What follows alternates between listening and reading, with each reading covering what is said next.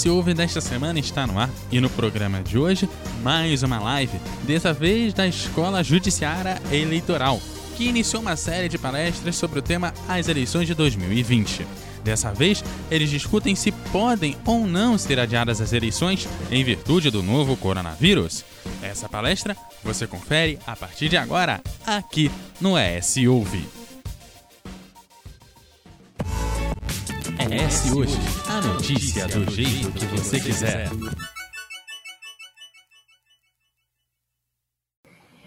Boa noite a todos. Inicialmente, eu gostaria de saudar e agradecer, inicialmente, ao desembargador Samuel, do Tribunal Regional Eleitoral do Espírito Santo, presidente do nosso tribunal, ao doutor Adriano Ataíde Coutinho, juiz eleitoral, juiz da, também do TRE Espírito Santo, diretor da Escola Judiciária Eleitoral, ao doutor Alexandre Zamprogno, diretor da Escola Superior de Advocacia da OAB Espírito Santo, ao doutor Fernando Dillen, que é o presidente da Comissão de Direitos Políticos e Eleitorais da OAB Espírito Santo, dizer que essa é uma parceria é, da comissão com as duas escolas e com o apoio que temos recebido do TRE, da OAB, para iniciarmos um ciclo de debates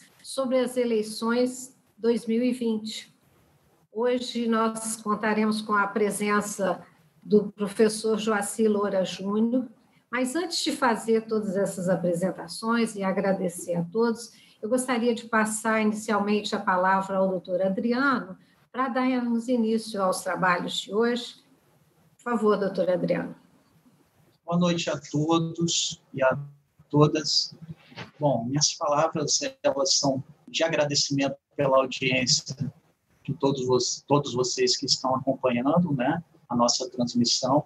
Essa é a primeira é, inserção dessa ação que nós estamos promovendo em parceria com a Escola Superior da Advocacia da OAB Espírito Santo e com a Comissão de Direito Eleitoral, Política Eleitoral. É, nós teremos várias, várias ações voltadas a esse tipo de envolvimento da escola judiciária e eleitoral e da Escola Superior da Advocacia, de modo que vários nomes de relevo no plano nacional e até mesmo no plano internacional, nós teremos participando dessa ação específica que se inicia na data de hoje.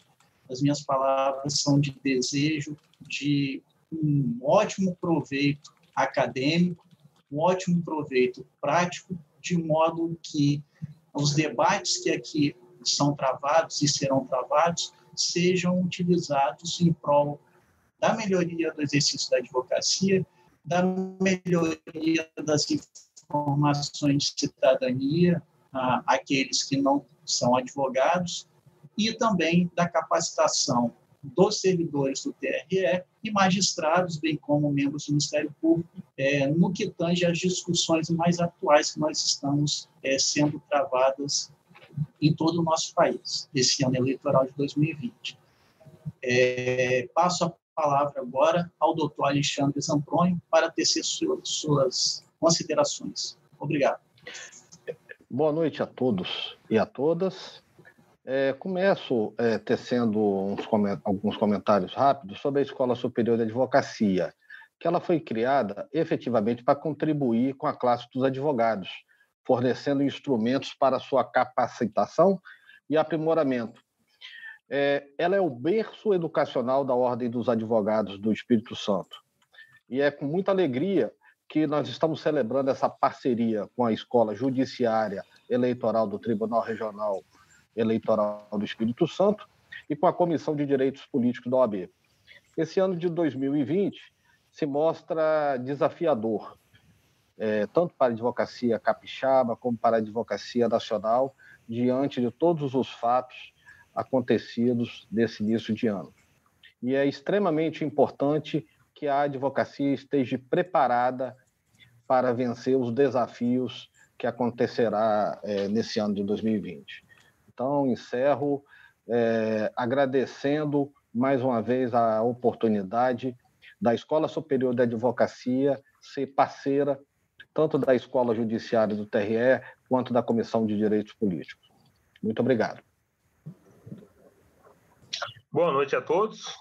É uma honra, em nome da OAB e da Comissão de Direitos Políticos Eleitoral, estar fazendo parte dessa parceria com o Tribunal Regional Eleitoral, né, e com por meio da sua escola judiciária eleitoral e da Escola Superior de Advocacia, né, a quem eu saúdo a todas as pessoas que estão colaborando com isso. Em nome da OAB, eu quero dizer que a Comissão de Direitos Políticos Eleitoral ela tem buscado discutir temas relevantes para a advocacia e não podemos também deixar né, de saudar aí os parceiros que nos apoiam nessa empreitada, que são a MUNES, as CANVES e todas as escolas é, de estudos que existem tanto na Assembleia Legislativa quanto nas câmaras municipais, bem como aí os postulantes eventuais cargos esse ano, em especial os advogados que fazem parte da comissão conosco. A todos eles, né, nós saudamos a gente agradece por estar brilhantando a nossa conversa e é nesse espírito colaborativo que a gente então passa a palavra para a nossa mediadora, com muita honra, doutora Vilma Cheque Boabib, né, torcendo e rogando a Deus que a gente tenha um bom debate de hoje à noite. Boa noite. Obrigada, doutor Fernando. Com certeza teremos. E nós queríamos agradecer, nós queremos agradecer muito ao desembargador Samuel e gostaríamos, antes até, doutor Joacir, de ouvi-lo, de ouvir também o doutor Samuel, porque nós sabemos que ele também tem um compromisso na sequência. Gostaríamos de ouvi-lo, preferencialmente, se o senhor me permitir, mais um minuto, doutor Joacir. Doutor Samuel, por favor, muito obrigada pela presença do senhor. Muito obrigado, doutora Vilma, pelo convite. É uma honra, é um prazer estar participando desta, desta aula magna Inclusive, cumprimento também a todos os integrantes e já começo cumprimentando o doutor Adriano Coutinho, que é o diretor da Escola Judiciária do TRE, e que é, recebemos a notícia com muita alegria que, de que o doutor Adriano também foi eleito vice-presidente do Colégio de Diretores das Escolas Eleitorais. Então, eu saúdo o doutor Adriano e, ao mesmo tempo, em que parabenizo Vossa Excelência por representar o nosso Estado nesse importante colégio. Aproveito também para poder cumprimentar o doutor Alexandre Sampronho, é, um jurista destacado, diretor da Escola Superior da Advocacia, e a quem já tive a oportunidade de acompanhar diversos trabalhos da área eleitoral que muito me impressionaram. Eu é, também cumprimento o doutor Fernando Dillen, é, da Comissão de Direitos Políticos Eleitorais, que, como eu disse, hoje nós estamos cercados dos juristas da melhor qualidade. E principalmente cumprimento o doutor Joacir dos Santos Loura Júnior, o nosso convidado de honra, o nosso palestrante, que vai debater um tema é, muito, muito delicado, muito importante, muito atual e imperdível. E o doutor Joacir vai falar sobre as eleições de 2020, sobre a possibilidade de cancelamento ou adiamento em razão da grande crise que nós estamos enfrentando do Covid-19, mas principalmente do impacto que isso irá gerar nos prazos eleitorais, problemas que surgem, desafios e nos apresentar possíveis soluções. Por isso, a aula de hoje, a aula magna, é imperdível, a aula magna da escola, da, da Justiça Eleitoral e da Escola Superior da Advocacia, ela é imperdível, principalmente em razão da participação magna do Dr. Joacir.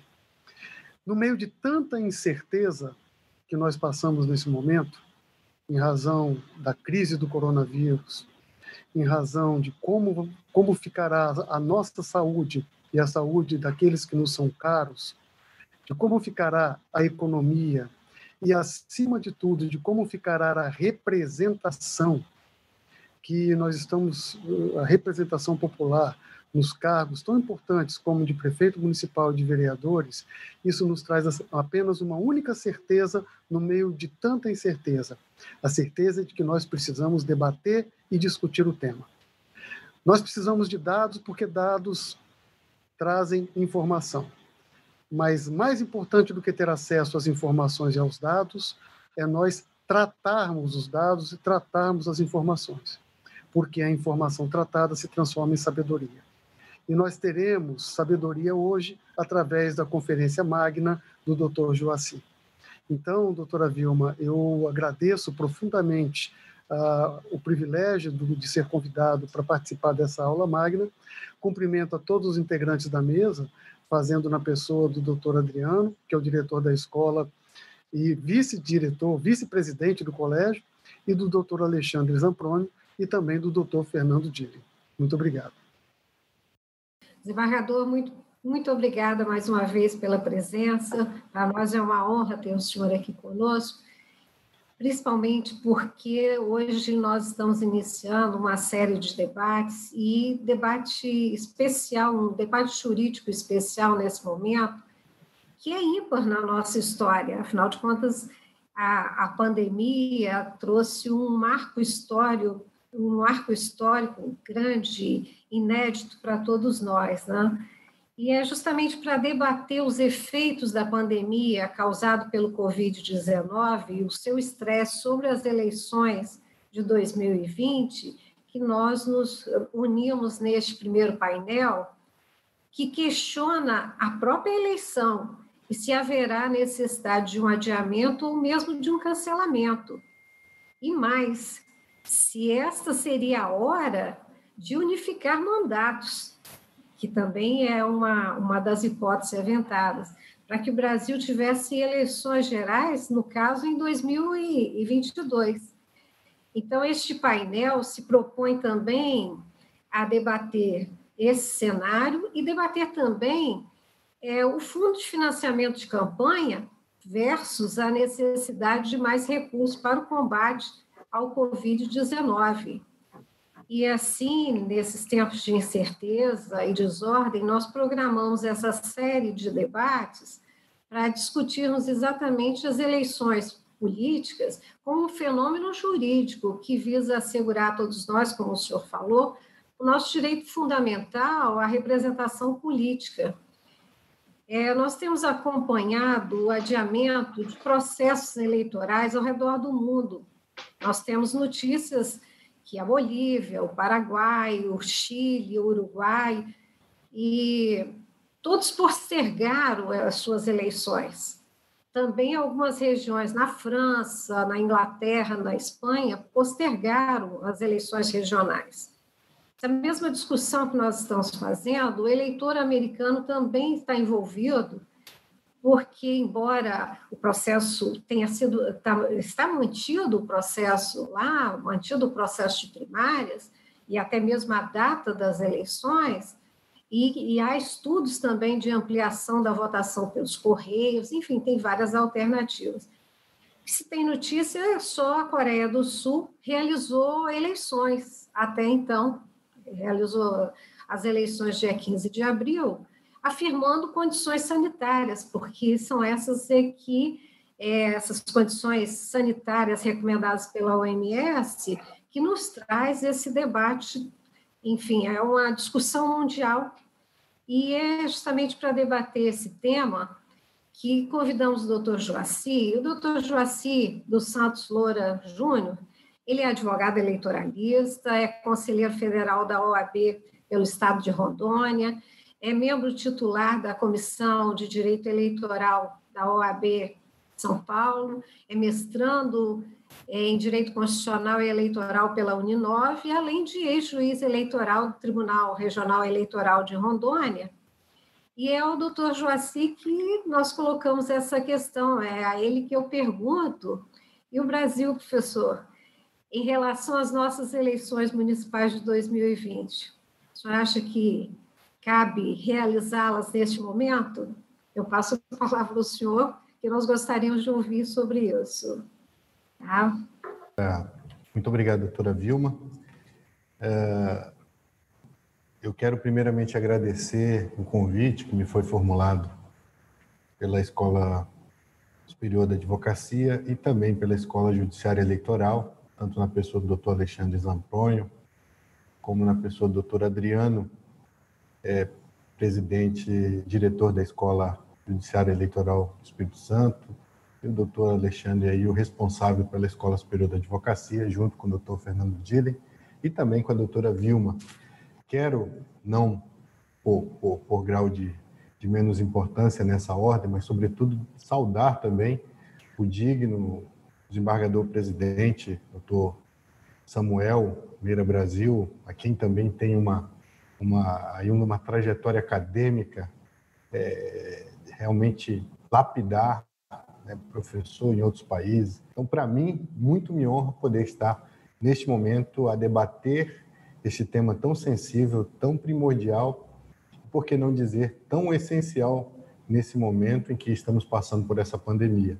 É, sem dúvida alguma, para mim é, é, uma honra poder é, discutir. Aqui eu, eu, penso muito mais em bater um, um papo, né, bater uma, uh, trocar ideias e muito menos como uma palestra magna, né? Então, é, e aí deixar algumas, quem sabe, algumas reflexões a respeito desse tema, porque realmente é muito caro para nós, né? Que mesmo eu tendo deixado o TRE é, há pelo menos dois anos, advogo é, habitualmente na área eleitoral aqui no estado de Rondônia. Então, a gente precisa, antes de mais nada, é, saber que estamos passando por uma por algo que, como disse a doutora Vilma, é, sem dúvida alguma, algo que entrou para a história da nossa da humanidade. Isso é fato, né? A doença, o novo coronavírus, a doença que ele causa, Covid-19, é sem dúvida alguma um marco na, na, na humanidade. E traz, por certo, é, consequências sanitárias, consequências é, para a saúde da população mundial e também consequências em outras esferas, né? E nas esferas econômicas e também, por que não dizer, na esfera da democracia. Alguns países no mundo, é, porque estão também sob é, a, a possibilidade de se fazer eleições neste momento, alguns chegaram a adiar, é, outros, como disse a doutora Vilma também, e lembrou muito bem, a Coreia do Sul acabou de, de passar pela, pela finalização das eleições. E o Brasil? Essa é a grande pergunta do momento. E o Brasil que vive é, a, a, perspectiva de se ter eleições municipais nesse momento, é, em outubro. É, primeira coisa que a gente tem que pensar que é, a, a mudança de data de um pleito eleitoral ele não é simplesmente por uma canetada, né? ou, ou o presidente do Tribunal Superior Eleitoral, que será o ministro Luiz Alberto Barroso, a partir do dia 26 de maio, ele vai lá então e, não, entendo que por uma questão de precaução vamos mudar a data de eleição. Não, não funciona assim. Sobretudo porque é, as datas das eleições elas estão ancoradas em, em, em, cartas, na Carta Magna, na nossa Carta Constitucional, e também em legislação infraconstitucional. Por exemplo, a lei da a lei 9504, a lei das eleições, o próprio Código Eleitoral.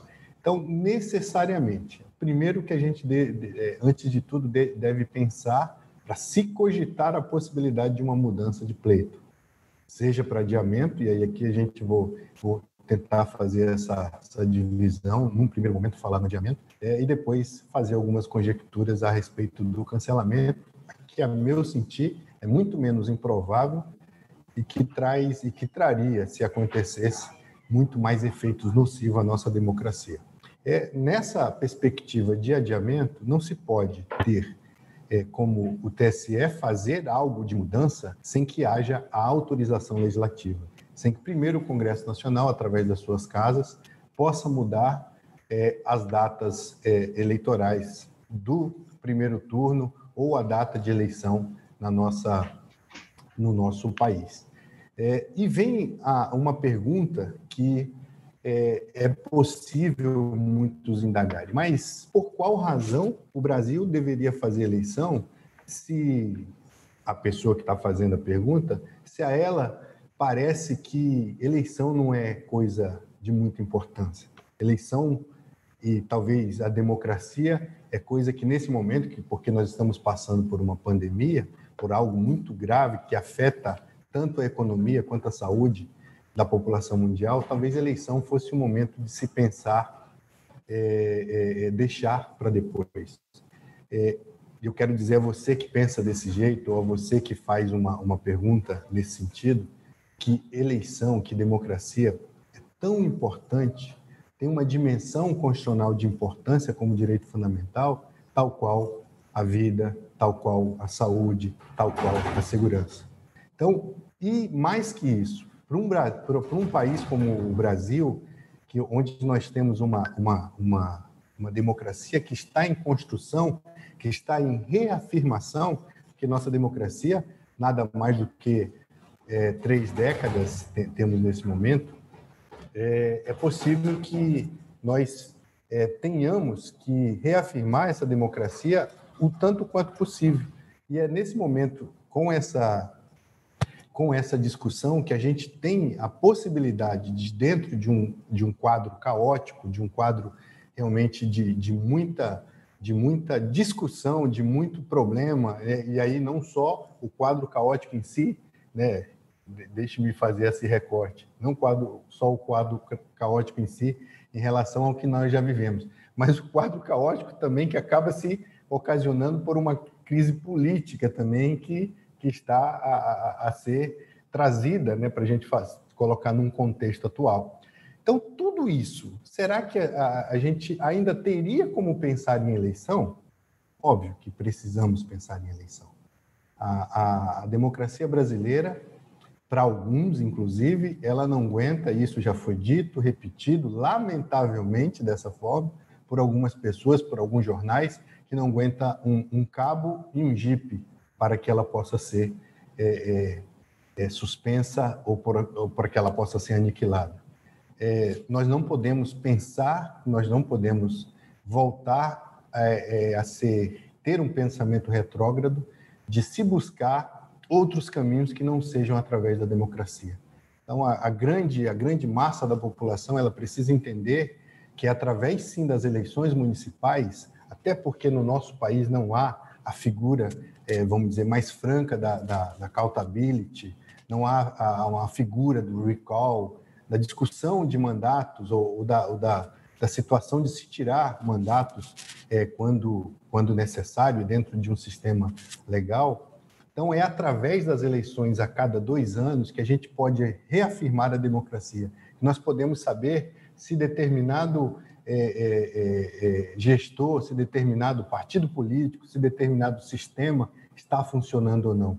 É, é, nessas eleições municipais, e aí eu costumo costumo brincar que é, as coisas não acontecem na, na União, não acontecem no Estado. Tudo acontece no município.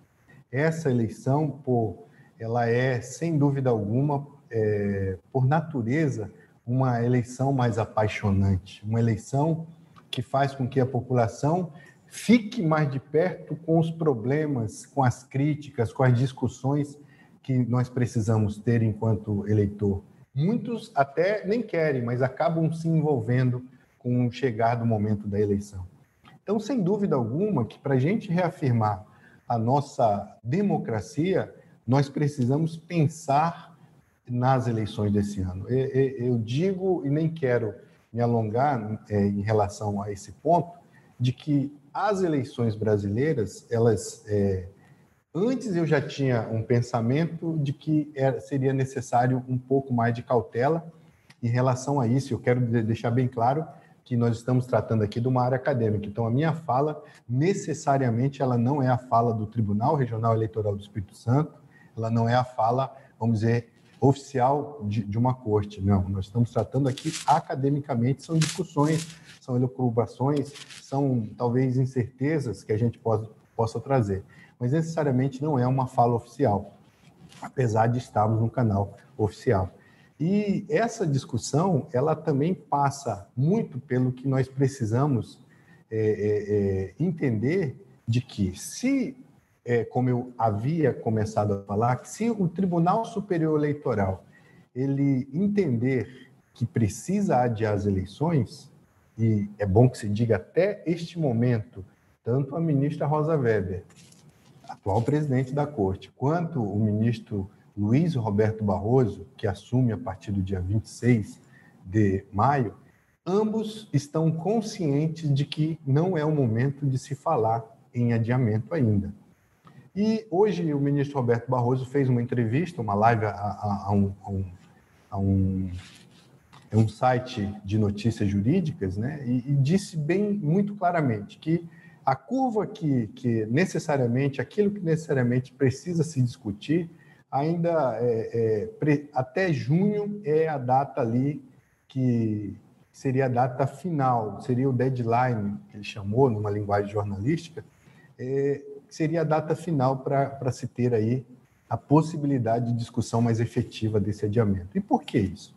É, se a gente, como eu disse no, no início, para poder fazer essa mudança de alteração, necessariamente precisa se alterar também tanto a Constituição quanto normas infraconstitucionais. É, e, a, e, o TSE vem reafirmando isso ao longo da, das últimas semanas. Trago como exemplo pedido de um deputado federal para que se adiasse a data do dia 4 de abril, que seria a data última para a, a filiação partidária. O TSE, através do Pleno, disse que não, ele não estava autorizado a fazê-lo, mesmo naquele momento, a pandemia, é, é, dentro de um quadro é, é mais caótico ainda de incerteza, porque se estava iniciando a questão dos decretos de calamidade pública em todo o Brasil. É, e aí, mesmo nessa, nessa perspectiva, o TSE disse que não poderia mudar essa data do dia 4 de abril, exatamente porque nesse dia é, estava lançado no calendário eleitoral através da resolução 23606. É, no mesmo sentido, foi requerido por um, um, um outro deputado que se é, houvesse é, a mudança também da, da data para fins de, de, janela partidária. Né? É, também, categoricamente, a, a, ministra, através de uma decisão liminar, disse que não poderia fazê-lo. Então, é, nós precisamos pensar dentro dessa perspectiva de que, se o TSE tem ainda, pelo menos até o mês de junho, e isso dentro de um grupo de trabalho que foi, que foi elaborado, pensado pela ministra Rosa Weber, que também foi pensado pela ministra, pelo ministro Luiz Roberto Barroso, é necessário que, é, dentro dessa perspectiva de data, a gente também possa respeitar, né? porque nós ainda estamos é, no mês de abril, 27 de abril hoje. É, como a, aqui no Brasil a situação da pandemia foi em meados de fevereiro, então teríamos aí março, abril, maio, junho. Então, três meses e meio, que, de acordo com alguns sanitaristas, alguns é, é, é estudiosos da área é, científica aí da, da, da, questão do pico da doença, então seria ali em meados do mês de junho que nós teríamos uma possibilidade de se, com mais tranquilidade, vamos dizer assim, não digo tranquilidade, com mais certeza, nós podermos então é, dizer, ter uma orientação a depender da curva, se, é, se ascendente ou descendente, se seria necessário de fato é, haver a, a, o adiamento das eleições. E aqui, apesar de, de, de também ser, é, ser é, necessário frisar, de alguma forma já houve algum prejuízo para quem é, está é, é, discutindo um processo eleitoral, para quem participa de um processo eleitoral, sem dúvida houve. Já estamos tendo um prejuízo. Primeiro, porque na data da filiação partidária, efetivamente as discussões de troca de partido, de mudança de janela partidária, elas não puderam acontecer da mesma forma que acontecia em outras datas, em outras épocas. É, neste momento, nós estamos percebendo que é, estamos tendo um, um, prejuízo também em relação à, questão do, da, da, da, do, da alteração do título de eleitor, porque os cartórios estão fechados, os cartórios eleitorais não estão fazendo atendimento. Essa é a grande verdade. E como alternativa para isso, o Tribunal Superior Eleitoral fez uma resolução, editou uma resolução e autorizou a cada TRE que fizesse da sua forma, baseado na resolução maior do TSE, um, um tipo de, aspas, cartório eleitoral digital, para que houvesse o atendimento, então, pela via digital dos, dos eleitores, para alteração de título, transferência de, de, de, de título é, e fazer regularização. é a mesma coisa que, a, que, o, que o recebimento, que o atendimento do, do, do eleitor no cartório eleitoral? Sem dúvida não é. Primeiro, porque a nossa população e a grande massa de eleitor ele não está preparado com um bom scanner, com uma boa forma, sequer sabe é, ter um relacionamento, vamos dizer assim, né, um, de, de, de, de contato com esse tipo de programa. Então, sem dúvida alguma, que, que, já está havendo um prejuízo, mas o TSE, dentro daquilo que pode fazer, tem tentado minorar esse prejuízo. E eu, eu digo mais, que é, aqueles, é, é, não de uma forma de que ele vá é, levar uma, uma, uma assessoria para fazer é, é, é, o cadastramento do eleitor. Mas eu digo mais, que o, o, o candidato, ou pré-candidato, melhor dizendo, que tenha interesse de que haja uma maior participação do eleitor, ele já deve começar, inclusive, difundir que o dia 6 de maio agora é o último dia, é a última data para fazer essa alteração. Então, é necessário que tenha esse entendimento. É, estamos a sofrer algum prejuízo a respeito disso? Sem dúvida alguma que estamos, sem dúvida. Isso é fato mas a meu sentir, a justiça eleitoral, dentro sempre da sua proatividade, dentro daquele, daquilo que a gente conhece muito bem, de quem já participou da justiça eleitoral ou quem participa, da qualidade, da, da, da excelência do serviço que os, os servidores da justiça eleitoral prestam. Né? E eu brincava aqui no, no intervalo, né, que eu não quero acusar minha idade, longe disso, mas os os TREs no Brasil tem muitos MacGyvers aí, né? Que são servidores que lidam apenas com, como era naquele, né? naquele, naquele seriado americano, às vezes com, com um barbante e um, e um, um palito de fósforo fazia muita coisa. É, e o, o, servidor do TRE, obviamente, tem essa qualidade em si, como tem demonstrado nesse momento de pandemia.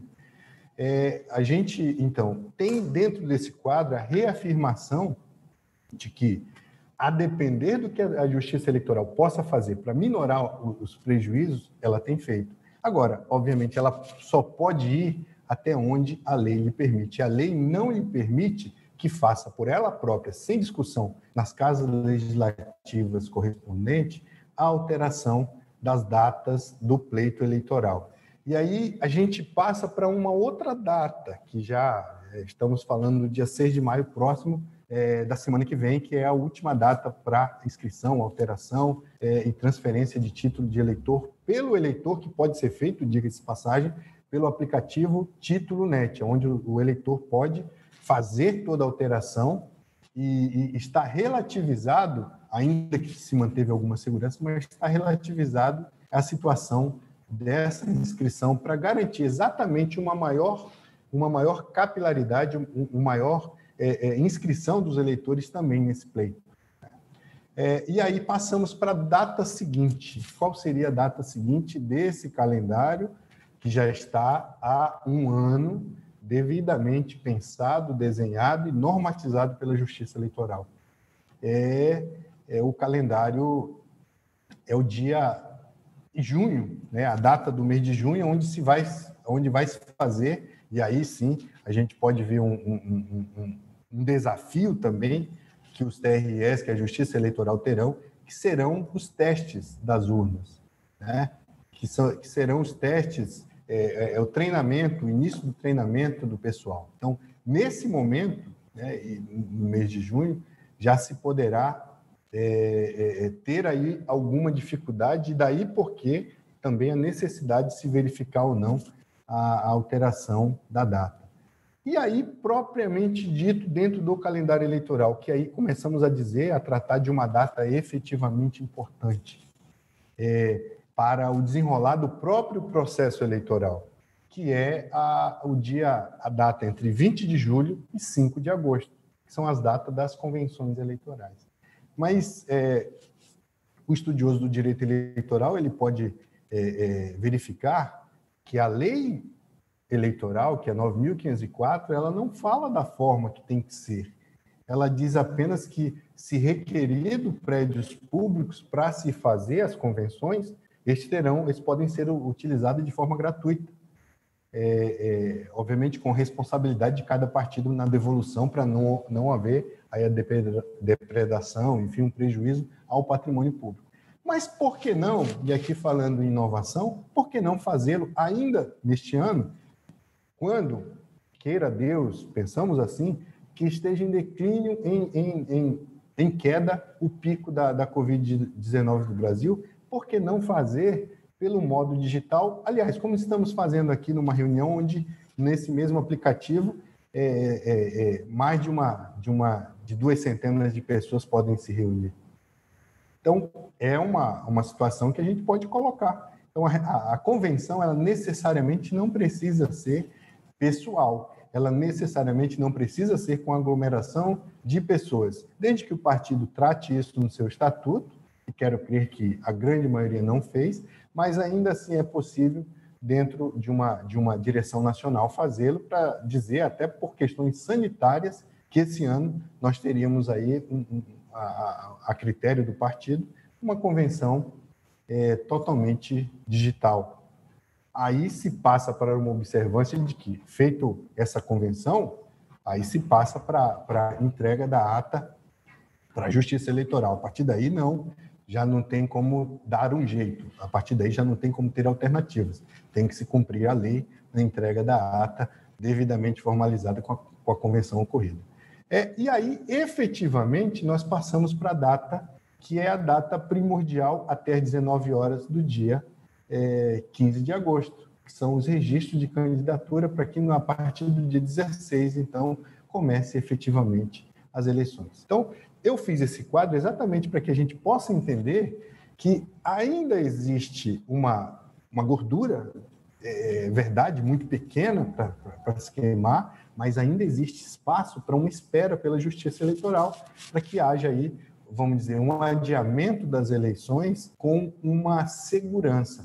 Mas se de fato chegarmos lá em junho e não tivermos a possibilidade de termos aí é, uma, uma resposta sanitária das autoridades de que, de fato, é, é, está em declínio a curva.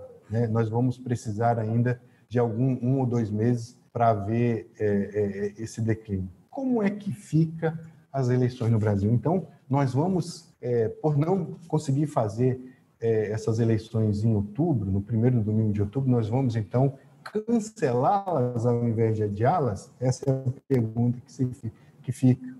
Por certo, aí o Congresso Nacional, obviamente, através das suas casas legislativas, terá que fazer um projeto de emenda constitucional, uma, apresentar esse projeto, para que se mudar, principalmente lá o artigo 29, 2 da Constituição, quando trata das eleições municipais, é, para dizer que há uma necessidade de mudança. E é, a partir dessa mudança feita pelo Congresso Nacional, adiando ou para novembro ou para dezembro, dentro daquilo que o ministro é, é, Luiz Roberto Barroso tem dito de que, serão, de que será a, a, o adiamento mínimo possível é, é perfeitamente possível. Agora, ficam aí algumas situações que se, que se deva discutir. Por exemplo, as datas das desincompatibilizações. A lei eleitoral, já desde 2015, quando houve a mini-reforma, 3.165, ela não se compatibilizou, a lei, a lei complementar 64, ela não se compatibilizou com a, a redução da, da, do, do do tempo de, de campanha de 90 dias para 45. Então, já desde 2016, quem se desincompatibiliza, se desincompatibiliza com o prazo de uma lei que trata o período eleitoral de 90 dias. Né? Então, necessariamente, e quando me perguntam a data que se tem que se desincompatibilizar, nesse momento eu informo que tem que seguir a lei. E é, e é desse jeito que tem que ser feito, por quê? Por precaução, amanhã depois não causar uma inelegibilidade por não ter saído a tempo e modo da forma como a lei determina nesse momento. É, é possível, dentro do que eu digo, e parece que já me falta alguns poucos minutos, né? passou tão rápido, é, é, é possível, então, dentro dessa discussão, de, se necessário, ainda não é, e aqui volto a repetir, ainda não está devidamente comprovada a necessidade da mudança mas, se necessário, é possível adiar as eleições para uma data próxima, o mínimo possível, para que se possa então fazer as eleições com segurança, para que ainda no, no, no, ano de 2020, através, por exemplo, cito o, o, uma PEC do, do, do, deputado Paulo Guedes, de, de, Minas Gerais, onde ele, ele dá a possibilidade de se fazer o pleito em dezembro. É, e, e fazer em dezembro para que haja, então, a, a, eleição. Agora, isso vai necessariamente apertar também o prazo de prestação de contas, por exemplo, a gente sabe que na Justiça Eleitoral, todos os eleitos, para poderem tomar posse, eles têm que apresentar as contas com a análise, não necessariamente não precisa ser aprovado, mas a análise pela Justiça Eleitoral deve ser feita. Como vai ficar esse prazo de análise da prestação de contas? Essa questão o, o Congresso Nacional vai ter que, vai ter que verificar. Sobretudo, vai trazer uma carga de trabalho ainda maior também aos juízes, ao corpo de servidores da Justiça Eleitoral, para que haja uma agilidade maior. Mas, como nós sabemos, a Justiça Eleitoral é, por natureza, a, a justiça que presta um, uma jurisdição muito mais rápida, fazendo é, é, é, o, o, cumprimento lá do dispositivo do artigo 578, que dá a necessidade de, uma, de, uma, de uma, é, um processo, seja administrativo, seja judicial, rápido, né, a razoável duração do processo. Então, em cancelamento, para finalizar, eu penso ser pouco provável, o próprio ministro Luiz Alberto Barroso, ele também não, não é favorável. Agora, obviamente, a gente passa por um momento de oportunismo, de pessoas que querem luzes, de pessoas que pensam, e aí é, refutando todo o, o, o, o que o Congresso, em 2015 mesmo, já disse que não é que por uma votação disse que não queria unificar as eleições e aí acaba por é, esquecer tudo isso e agora o fundamento maior é o Covid-19, é a doença. Então penso que é uma é um fundamento, apesar de todos os transtornos que estão causando, raso perto daquilo que pode afetar drasticamente a, a, a nossa democracia. Estados Unidos não está falando em, em adiamento, muito menos cancelamento de eleições, e olha que lá o quadro é muito mais caótico no nosso Brasil. Né? Então, me coloco à disposição e era basicamente isso que tinha a dizer dentro do tempo que eu sei que eu já estourei aqui. Muito obrigado. Professor, aproveitando esse, a sua finalização e antes de passar as perguntas que já temos aqui no chat, eu gostaria só de. Eu li o seu artigo a respeito desse possível adiamento ou cancelamento, e eu, eu gostaria de comentar uma fala que o senhor faz ali, que essa, essa discussão de cancelamento e unificação das eleições é uma discussão antiga, não é uma, não é uma discussão que surgiu nesse momento de pandemia e isso, inclusive, já foi estudado, diversos estudiosos já falaram sobre isso. Gostaria de ouvir o senhor um minutinho sobre isso, antes de passarmos às outras perguntas, e eu gostaria também de registrar que nós estamos aqui com a audiência do doutor Aldari, da doutora Heloísa Carreiro, que são os nossos, nosso ex-juiz eleitoral e diretor também das escolas, das escolas judiciárias eleitorais, e a doutora Heloísa, que é a nossa representante, também é, é juíza de direito, representante na corte, na, no TRE. Eu gostaria de agradecer a audiência deles e passar para o senhor essa questão, e depois temos outras. Vamos lá, doutora Vilma, eu agradeço a, a, sua, a sua tão pertinente pergunta. De fato, essa, essa é, de tempos em tempos, né, a, Congresso Nacional, através de, algum, de alguns é, é, setores do Congresso Nacional, eles ressuscitam essa, essa, esse projeto de unificação de, das eleições. E aí, por vários motivos, se coloca que seria é muito melhor para o eleitor, porque seria um, um, um processo mais econômico para a própria democracia, é, seria um processo onde é, acabaria com esse a cada dois anos temos eleições, o que acaba que o Congresso Nacional ele não discute questões é, necessárias, porque chega no, no já no, um, com dois anos tem que começar a discutir eleições municipais e o Congresso para. Então, é, eu quero crer que por de forma muito sintética, a, a Academia Brasileira de Direito Eleitoral e Político, a ABRADEP, da qual faço parte, faço parte, inclusive, da diretoria neste momento, nós já temos discutido esse, isso desde a reforma, é, mini reforma de 2015. Um dos pontos onde a gente acaba colocando que a discussão, e como eu disse, a discussão da, da, da, de, da eleição, ela se dá no município. E vamos imaginar que se nós colocarmos uma eleição unificada, todo o processo eleitoral ele vai ficar, vamos dizer, de olho é, é, na, na cabeça que é uma eleição presidencial. Todas as outras eleições vão perder, é, todas as outras disputas vão perder o interesse do eleitor. Então, e, e isso não pode acontecer, porque é muito mais importante para o munícipe discutir as coisas numa eleição municipal do que efetivamente discutir aquilo que é macro numa eleição nacional. Então, por esse motivo, não é mais barato, não. Quem, quem, quem fala que uma, que uma eleição se daria e ficaria mais barata não vai ficar. Isso, isso não, não, não tem condição, porque nós estamos falando hoje em 750 mil candidatos, neste momento, uma eleição municipal. Vamos juntar esses 750 mil com os candidatos que, que teríamos em 2022.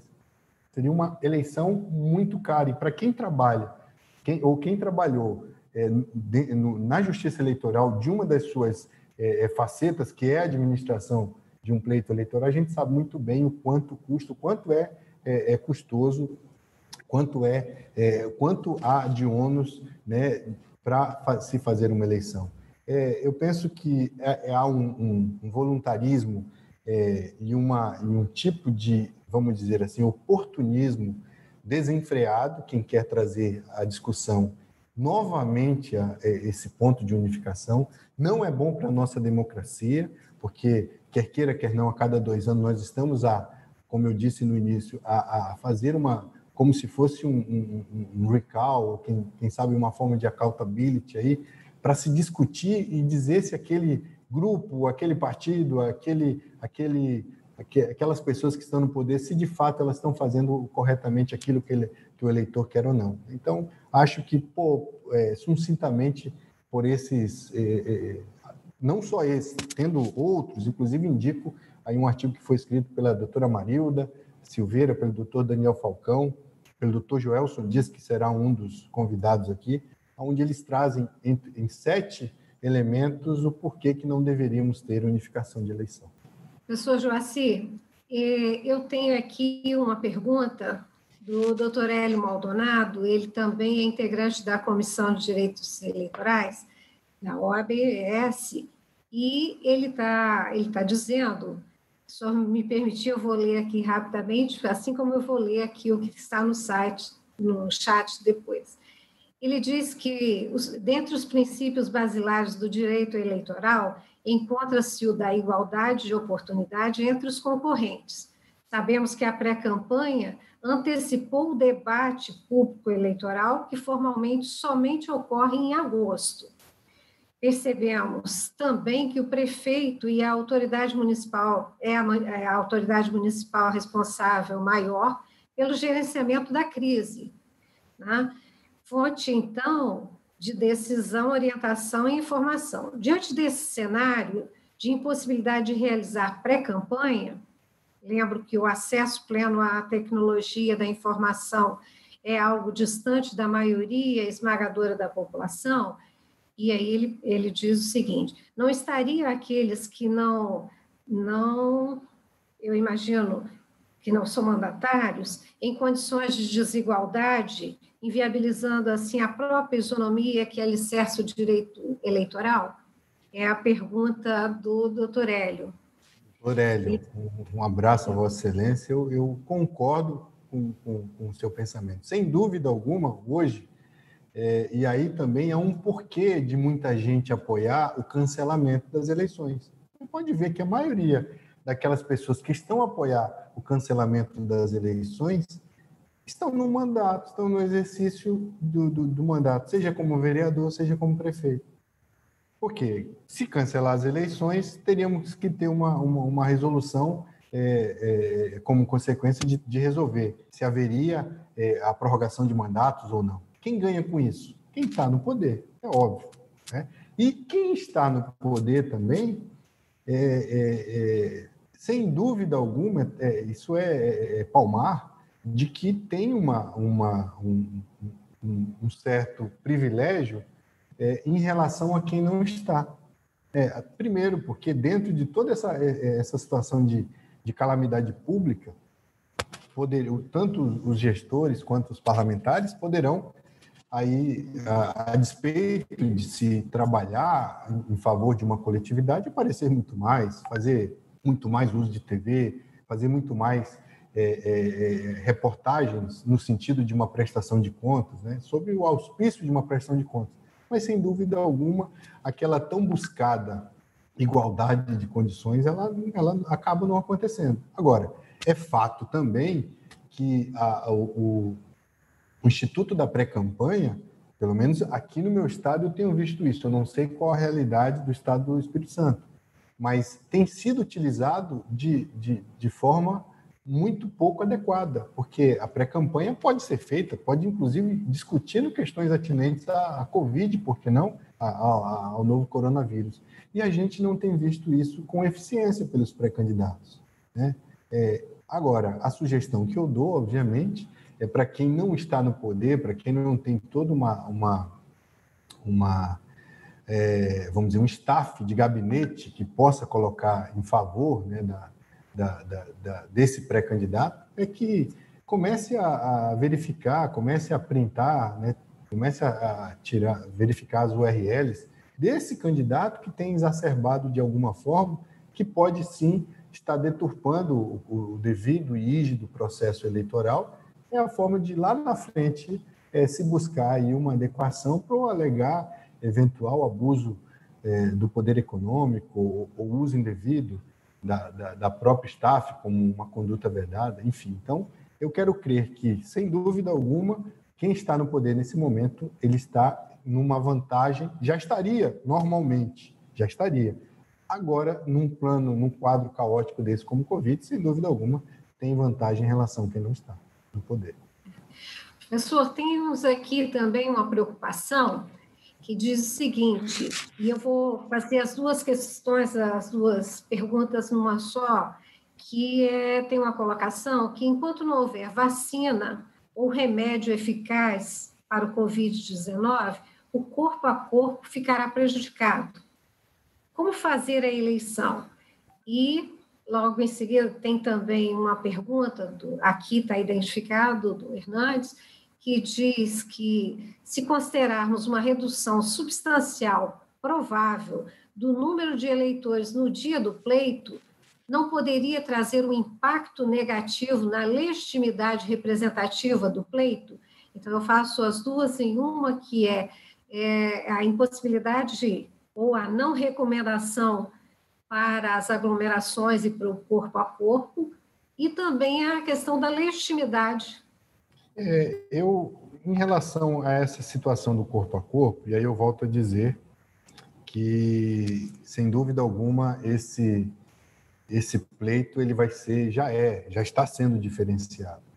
E quero crer que o, o, ministro é, e toda a Corte Superior Eleitoral e todo o Congresso Nacional, seja Senado ou Câmara, ele certamente não colocará em risco a população. É, então, tanto quanto possível, o adiamento vai ser pelo mínimo necessário. E nessa perspectiva, dita hoje, inclusive, pelo ministro Luiz Roberto Barroso, nessa, nessa live que fez mais cedo, ele disse que é, é, ouvirá autoridades sanitárias, ouvirá autoridades médicas para ver de que forma se pode colocar um pleito, de que forma, quais seriam é, é, é, é métodos adequados, né, de forma cautelar, para se prevenir a saúde. Então, necessariamente, é, além de nós pensarmos em toda essa curva lá em junho, quando se, se vai saber com mais é, efetividade se há uma ascendência ou uma, um decréscimo da curva, é, para que, havendo o adiamento pelo mínimo necessário, penso eu, também se possa nortear de que forma essa é, esse contato com o público vai se dar. Né? O contato, as reuniões, penso que podem existir na medida em que se é, evitem aglomerações, na medida em que evite o contato, porque não, porque uma coisa é conversar pessoalmente, pode muito bem com máscara, com luva, tomando todas as medidas necessárias. Agora, não será aquele pleito de outrora, né, onde se beija criança, onde se abraça pessoas, onde se vai com o público, com o povo, enfim, às vezes até de forma. Tem muita gente até que reclama que isso acontece de quatro em quatro anos. Né? Então, é, quem sabe esse pleito vai ser um pleito muito mais é, é, é, é do ponto de vista do eleitor, apesar de, de, eu também concordar que irão menos eleitores, é, isso penso que não tira legitimidade, porque aqueles eleitores que irão votar, efetivamente, esses estão buscando, ou pelo menos a meu sentir, estão muito mais preocupados com a nossa democracia. Né? Então, acho que crise de representatividade, por ter um, um número menor ou maior em relação à votação, eu penso que isso não, não seria argumento para se dizer depois que essa pessoa não representa, porque todos estavam à disposição à votação. Pessoa, tem uma última colocação aqui, antes de devolver a palavra para o doutor Adriano, doutor Fernando, doutor, e o doutor Alexandre. Tem uma colocação aqui que diz o seguinte, que essa questão do adiamento ou cancelamento das eleições pode até acontecer, mas unificação nas eleições de 2022 já não dá tempo, já que depende de votação do Congresso Nacional e por essa razão, ele sustenta que é, esse tempo já passou, não, não é possível mais adiarmos ou cancelarmos. É isso mesmo? Dilma, é, Vilma, é, Vilma eu, eu penso que é, é muito é, é, muito oportunismo a gente querer tratar de, de, de, de unificação das eleições num período muito curto, porque adiar as eleições teria um fim definido, tratando, mudando para dia tal para dia tal. Agora, unificar as eleições, ele, ele necessariamente traz um comando de, primeiro, tem que haver uma discussão com a sociedade, para que eu possa unificar as eleições, a despeito do, da, da, da, Câmara dos Deputados, do Senado Federal serem os representantes legítimos de, do povo e do, dos estados, nós não podemos fazer isso sem audiências públicas. E, de fato, nesse ponto eu concordo com o colega, porque não há tempo suficiente, não há força, não há energia para se gastar com isso. Não é um momento adequado. Se, de fato, essas pessoas estão pensando de uma forma a engrandecer a democracia, a ratificar aquilo que nós temos de mais fundamental, deixa-se para o ano que vem para se discutir no, no, mesmo Congresso Nacional. Agora, pensar é, é, é, nesse sentido é sim, a meu sentir, neste momento, um grande oportunismo. Adiar, eu penso que o Congresso Nacional, sem muita dificuldade, pode fazê-lo em dois ou três dias, isso é tranquilamente. Agora, trazer essa discussão de unificação das eleições é, é repisar algo que agora, há poucos anos atrás, o Congresso disse que não, que não era, que não era bom. E se, me, se, eu, se eu puder, é, é, é, é doutora Vilma, fazer aqui uma, mandar um abraço, até porque se eu não fizer isso, eu vou ter menos pontos lá, né? O meu orientador, nosso amigo, querido amigo, vice-presidente do isso. Colégio Permanente de Jurista, doutor André Lemos Jorge, que está certamente nos vendo, é, que é o diretor da, da Uninove em São Paulo, né, onde é honrosamente faço mestrado, e também é o professor Felipe Lizardo, que é o, o, um dos organizadores, do, do, responsáveis pela pós-graduação em Direito Eleitoral da mesma universidade. Então, são pessoas que é, têm um apreço muito grande, que você também é, conhece o doutor André sabe de toda a competência, além do que da, de toda a sua. Sempre, né, é um cara que está muito bem com a vida o tempo todo. É, professor Joaci, eu também é, como o senhor, eu também quero deixar um abraço enorme. Aliás, eu gostaria de fazer como um programa de auditório, mandando abraço para um monte de gente que está nos assistindo. Estou recebendo algumas mensagens aqui, mas eu vou me conter para perguntar ao senhor. É, eu tinha falado que seria uma última pergunta, mas tem uma pergunta aqui que, é, hipoteticamente, se levarmos as eleições para 2022, quem assumirá como prefeito nas cidades onde não há possibilidade de reeleição? E agora eu juro que estamos encerrando. Encerrando, né? Vamos lá. Hipoteticamente, né? Eu, eu, eu, eu continuo pensando, é, que essa perspectiva ela é, ela é quase é, muito provável aconteça, é improvável que aconteça essa situação. Dentro de todos esses, esses aspectos, sobretudo porque hoje o presidente do Tribunal Superior Eleitoral, que vai gerir as eleições, está dizendo: ó, esse não é o caminho. Então, nós temos aí, um, sem dúvida alguma, alguém que, com o peso da sua responsabilidade, pelo cargo que exerce, pela competência, pelo toda a biografia que tem, o Congresso Nacional vai levar em conta, sem dúvida alguma.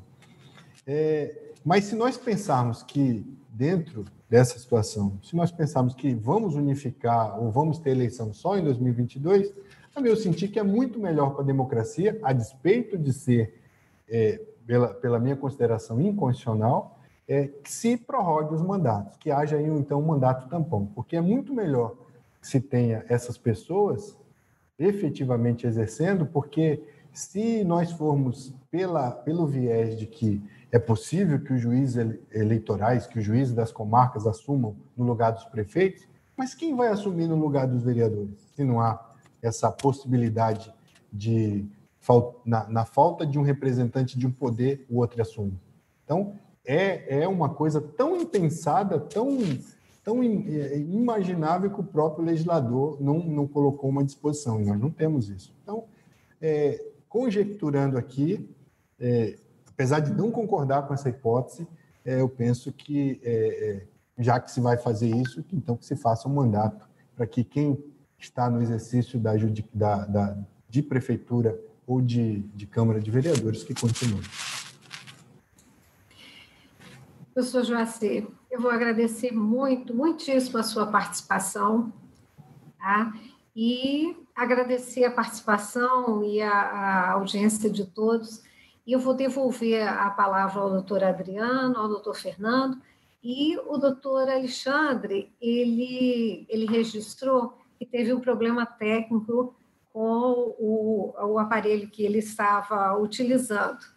Ah, então, eu vou devolver agora a palavra ao doutor Adriano, agradecendo mais uma vez a, a sua participação e esse carinho de nos atender né, nessa, nesse nosso primeiro encontro, tá? que é, com certeza, e do que eu já vi aqui, todo mundo gostou muito.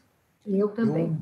Eu, eu ah, que muito agradeço, obrigada pela sua... Muito obrigado, muito obrigado mesmo pelo convite, pela lembrança, é, pela sua sempre deferência. Você, eu pude ser juiz eleitoral contemporâneo com Vossa Excelência é, com Adriano também. Então, sem dúvida alguma, o, o TRE do Espírito Santo esteve e está muito, muito bem representado pela nossa classe de advogados, pela classe de juristas.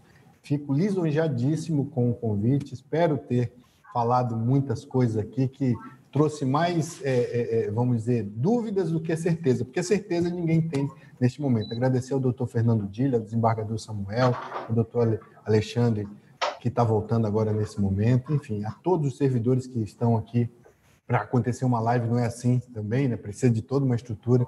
Servidores diligentes do, do TRE, do Espírito Santo, da OAB, que estiveram à nossa disposição. Muito obrigado mesmo pelo convite. Doutor Adriano, pelo visto, o doutor Alexandre também conseguiu se recuperar, recuperar. E aí eu devolvo a palavra a vocês para esse encerramento, agradecendo a vocês também e agradecendo a todos que, que estiveram conosco aqui, o Danilo, o Vinícius, em especial o Vinícius, que possibilitou toda essa organização, ao Otávio, também a Hanna, todos que nos ajudaram para essa para que essa live pudesse acontecer. Muito obrigada, boa noite. Bom, é, eu utilizo da palavra nesse encerramento para agradecer né, a disposição, a pronta disposição do Dr. Joaci, compartilhou de algumas inquietações, de alguns conhecimentos é, que Sua Excelência dispõe, né, nos estudos que faz é, acadêmicos e também nas discussões do dia a dia, na sua atividade é, é, político-eleitoral, vamos dizer assim. Então, agradeço, doutor Joaci, por estar conosco nessa noite. E também eu agradeço é, a todas as pessoas que se dispuseram a acompanhar essa transmissão. É muito importante para nós, EGE, Espírito Santo e ESA, que essa interação, essa participação da sociedade, da advocacia, dos, dos magistrados, vi vários magistrados aqui que já foram citados também anteriormente, e lá no chat do YouTube. Então, essa interação é importantíssima. Né? Dentro das atividades que a Escola Judiciária Eleitoral ela se propõe, nós temos um viés voltado, um eixo voltado para a cidadania, um eixo voltado para a capacitação, né? e um eixo acadêmico. E nós, creio eu, conseguimos, através desse evento de hoje, é, congregar todos esses eixos de modo a causar um bem para a sociedade como um todo. Então, fico muito feliz com o evento de hoje e já anuncio aqui que teremos outros e já anuncio qual será o próximo. Vai ser no dia 6 de maio. Se eu estiver errado, por favor, me corrija, doutor Vilma. No dia 6 de maio, nós teremos é, uma transmissão sendo feita é, a, pela doutora Luciana Nepomuceno, que é advogada e eleitoralista, exímia conhecedora de processo civil, foi membro do TRE de Minas Gerais, e também a participação do doutor Joelson Dias. Doutor Joelson Dias ele também é um advogado muito atuante é, no campo do direito eleitoral, bem como é, foi ministro do TSE. De modo que eu tenho certeza que esse evento do dia 6 de maio ele será extremamente rico, valoroso, útil para a sociedade. E qual é o tema? Né? Que eu falei dos palestrantes, não falei do tema. É, o tema desse encontro do dia 6 de maio será convenções e suas implicações jurídicas. Convenções em tempos de pandemia, política de gênero. Política de gênero é um tema que sempre está aí nos julgamentos, né, na discussão do dia a dia. É um tema extremamente é, é, especial, importante para o trato eleitoral, né, para as discussões de natureza eleitoral. E também estarão presentes nesse dia, como mediadora, a doutora Heloísa Cariello, e participando do evento também, fazendo apontamentos, a vice-governadora do Estado, a, a, a excelentíssima senhora Jaqueline Moraes. Então, já convoco a vocês, faço o convite, doutor Joaci, se eu não te falei da responsabilidade, que o senhor estava preocupado com a responsabilidade de hoje, o senhor estava preocupado com relação a nível de Brasil, mas nós já tínhamos feito a divulgação a nível de América Latina, de, de todas as Américas, né? Porque eu, doutora Vilma, Vinícius, entre outros, nós fazemos parte da entidade, que é a CAOES, e nós divulgamos esse, evento. Eu fico muito feliz, também tivemos audiência internacional. Então, sua fala ultrapassou as fronteiras do Brasil, e faço votos de que nós tenhamos é, mais eventos muito produtivos, muito ricos, não só para nós do TRE, mas como também para toda a sociedade. Eu termino minha fala com essas breves palavras. Digo que o desembargador Samuel precisou se ausentar para participar de uma reunião do Tribunal de Justiça, mas que transmit... mandou que eu lhe transmitisse um abraço, um agradecimento pela participação de nosso evento na data de hoje. São as minhas palavras e agora o doutor Alexandre Zampronho, por favor, tem a palavra para suas considerações. Boa noite. Obrigado, doutor Adriano. É, a palavra aqui é de agradecimento ao doutor Joaci de ter abrilhantado essa abertura de, de, de evento aí e dizer que a gente se sente, a advocacia capixaba se sente extremamente contemplada através da, da escola com a palestra é, do senhor. Como eu tinha colocado inicialmente, a nossa função da escola é preparar a advocacia. E através desse evento, a gente começou muito bem hoje com chave de ouro. Agradecer mais uma vez a parceria da Escola Judiciária, a parceria da comissão, os agradecimentos aqui ao tribunal. A doutora Vilma já fez todos aqueles agradecimentos. Eu vou só puxar um pouco do meu lado, fazer um agradecimento também à Daniela, é, que se esforçou muitíssimo aí para que auxiliar a gente nesse período de adaptação a esse novo meio de comunicação entre a gente, né? A Daniela cuida da gente para que a gente consiga, nesse momento aí, estar tá, tá inteirado. Muito obrigado, professor Joci. A Advocacia Capixaba, escola, agradece muito aí a atenção de, de Vossa Excelência. E aí agora eu passo para o nosso presidente da comissão, Fernando Dillon, fazer os agradecimentos dele também. Primeiramente, é uma honra aí poder estar encerrando esse valoroso debate, que foi muito bem, muito bem feito, muito bem colocado, né? E dizer que, em nome da, da OAB do Espírito Santo, nós chegamos a discutir na comissão, isso até emitimos uma nota oficial que foi referendada pelo Conselho Seccional, é, dada a situação da pandemia, onde nós éramos totalmente contra. Nesse momento, somos ainda a questão da prorrogação dos mandatos né, é, de, de prefeitos e vereadores. E a OAB, como é uma instituição que busca exatamente privilegiar a democracia e a sociedade, enquanto houver a menor possibilidade de fazermos eleições, de podermos ter esse pleito democrático, você pode ter certeza que a nossa posição institucional será pela realização das eleições. E queria também aproveitar o ensejo, né, para dizer que os trabalhos da comissão continuam de vento em popa, né?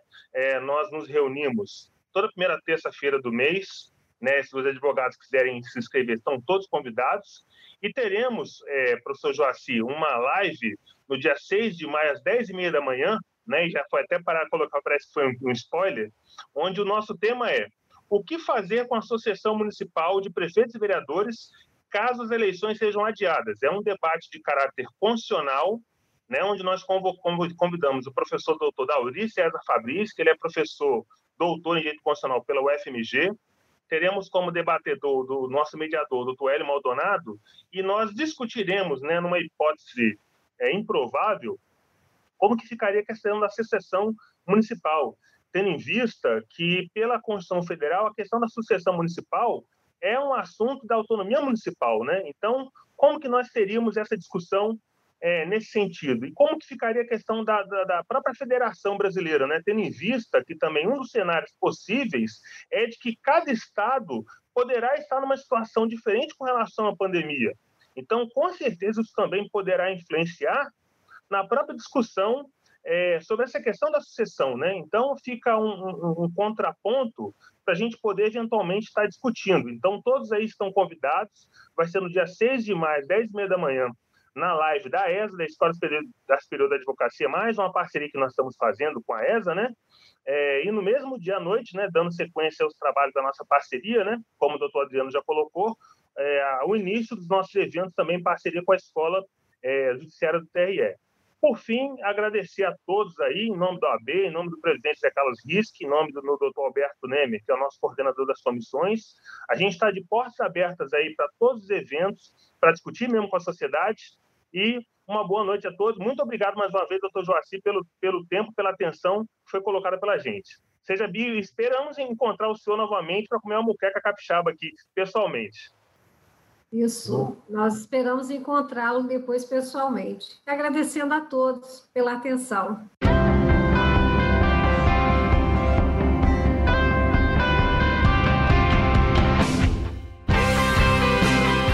Você encontra o S Hoje nas redes sociais, arroba S Hoje no Twitter, Facebook e Instagram, no canal do YouTube e em shoje.com.br.